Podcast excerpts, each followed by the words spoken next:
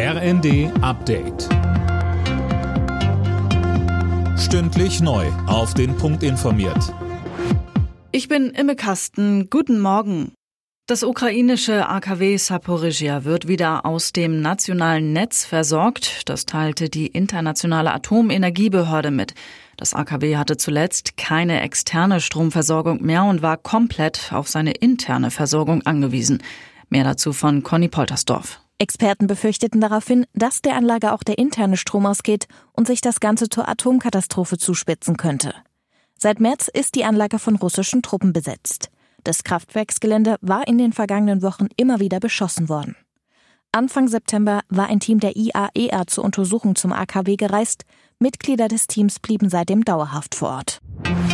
Die Stadtwerke müssen, ähnlich wie die großen Unternehmen in der Energiekrise, mit einem Rettungsschirm unterstützt werden. Das fordern die Ministerpräsidenten von Bayern und Niedersachsen Söder und Weil in der Bild am Sonntag.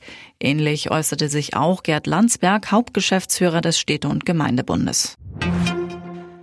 Bei der EU-Kommission kommen heute Finanzhilfen für Ungarn auf den Tisch, zumindest thematisch. Die Behörde will am Mittag entscheiden, ob dem Mitgliedsland die Mittel gekürzt werden.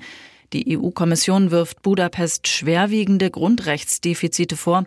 Außerdem tue die ungarische Regierung nicht genug gegen Korruption. Ungarn hat nun angekündigt, im Streit einzulenken. Dafür sollen im Eilverfahren Gesetze beschlossen werden. Auch eine Korruptionsbekämpfungsbehörde ist demnach geplant. In der Fußball-Bundesliga hat Dortmund das Revierderby gegen Schalke mit 1 zu 0 gewonnen und ist derzeit Tabellenführer. Der FC Bayern steckt nach dem 0 zu 1 in Augsburg in der Liga weiter in der Krise.